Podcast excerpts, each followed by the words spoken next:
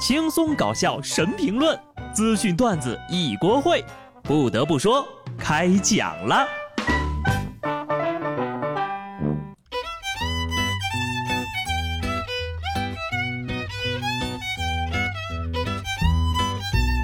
哈喽，听众朋友们，大家好，这里是有趣的。不得不说，我是机智的小布。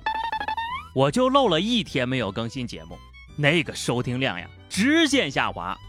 我再也不敢断更了。如果还有下次啊，就当我没说。昨天呢是夏季的第一个节气立夏，也就是说呢，从现在开始，夏天正式登场。噔噔噔噔。天气炎热啊，小布教大家一个实用避暑小技巧：去贴喜欢的人的冷屁股。话说前几天你们出去玩了吗？都去了哪些地方呢？如果你出门了啊，恭喜您，一不小心又参与了一个。百亿大项目，截止到四号五一前四天，全国接待国内游客共一点零四亿人次，实现了国内旅游收入约四百三十二点三亿元。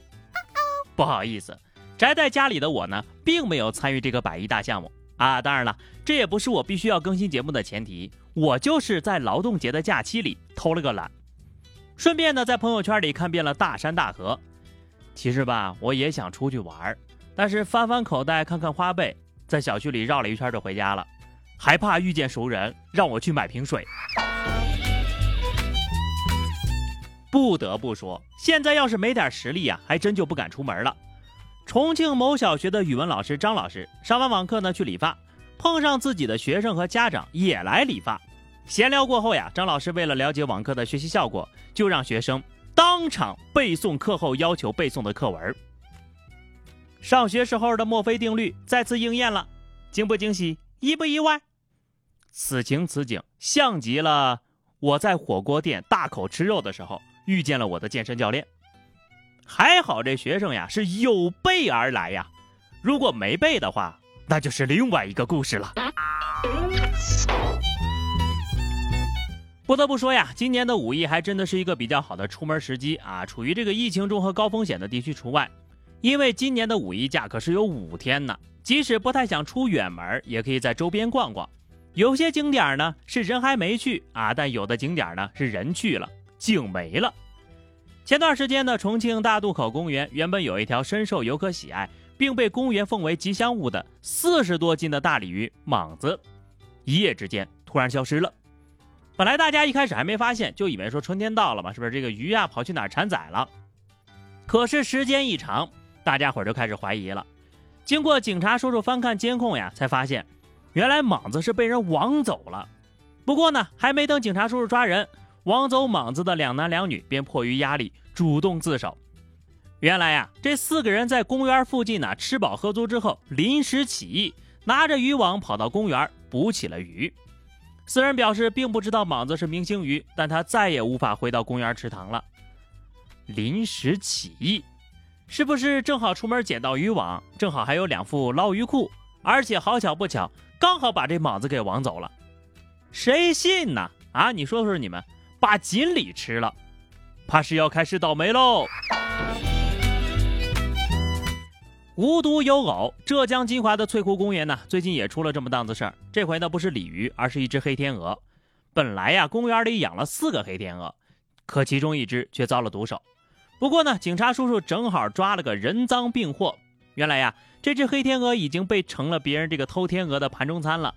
可这位偷天鹅的人却表示，是这只天鹅先动的嘴，我没偷，是反杀。怎么回事呢？就这货呀，去公园玩的，结果看到黑天鹅呢，好奇就拿棍子逗了逗，结果把人天鹅给逗急了，他就拿棍子呀把天鹅敲晕，带回家给炖了。小伙子呀，你也是够硬气的。你拿棍子逗人家，人家能不急吗？还好意思说天鹅先动的嘴，不是你先拿棍子动的人吗？这些人是图个什么呢？是没有吃过鱼，还是没有吃过鹅？人家公园供大家观赏的动物也能招惹上你们啊，也真是欠欠的。有这能耐，你咋不去招惹狮子、老虎啥的？黑天鹅不是人，我觉得呀，你可能也不是。这么大的脾气，不如把自己放在锅里炖一炖。说不定味道更好呢。这两天呢，动物们可惨了。你说前阵子见不到人类，正想着能过上几天好日子，没想到这人类又杀回来了。假期拿到福利的人们呢，有没有报复性消费咱不知道，但大妈的报复性拍照已经来了。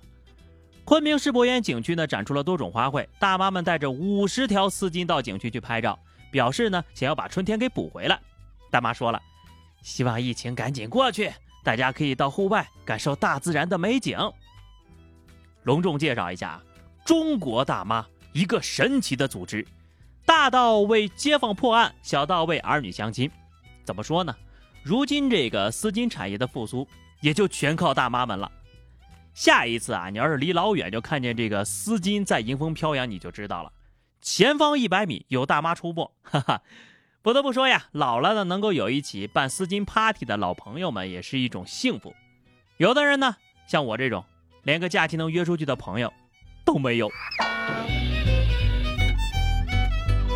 等我老了啊，到时候咱也跳个爱河，摇个花手，让年轻人看看啊，这个精神老伙是啥样的。不过呢，广场舞这块呢，我已经输在起跑线上了。河南开封一个八岁的小女孩被大妈们选为了广场舞领舞，这小姑娘啊，跟着音乐的节拍，动作完成的非常漂亮。她的老师就说了，孩子悟性好，跳舞比较好看。观众和队员呢，都推她当领舞的。盲猜一个啊，这肯定是奶奶带大的孩子吧？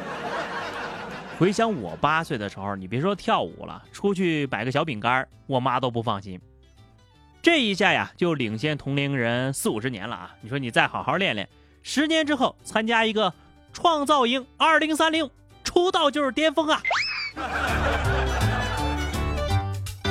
要说八岁的小女孩会跳舞没什么好羡慕的话，下面这位小姐姐啊，她的成就我就不信你不羡慕。近日呀，一个博主带粉丝云体验了包租婆的一天，靠收房租挣钱呢是很多人的梦想啊，当然了也是我的哈。但是这位啊，你以为人家是按照房子收钱的吗？不，人家按照楼。这位九三年的广州包租婆呀，有四百栋楼，一万多套房。楼太多呀，多到包租婆本人都不知道哪栋是自己个儿的了。四百栋什么概念？你要是一天睡一间，得睡三四十年。大部分楼呀，一个月只有十几万，但个别楼呢，一个月收来的租金就有五六十万。哼，就听到这个数字呀，我被吓得连拿起计算器的勇气都没有。这才是真正的躺着把钱给赚了。上次呢，我看到数字眼运已经是高中时代上数学课的时候了。收租呀，可谓是非常的累，但是非常的快乐呀！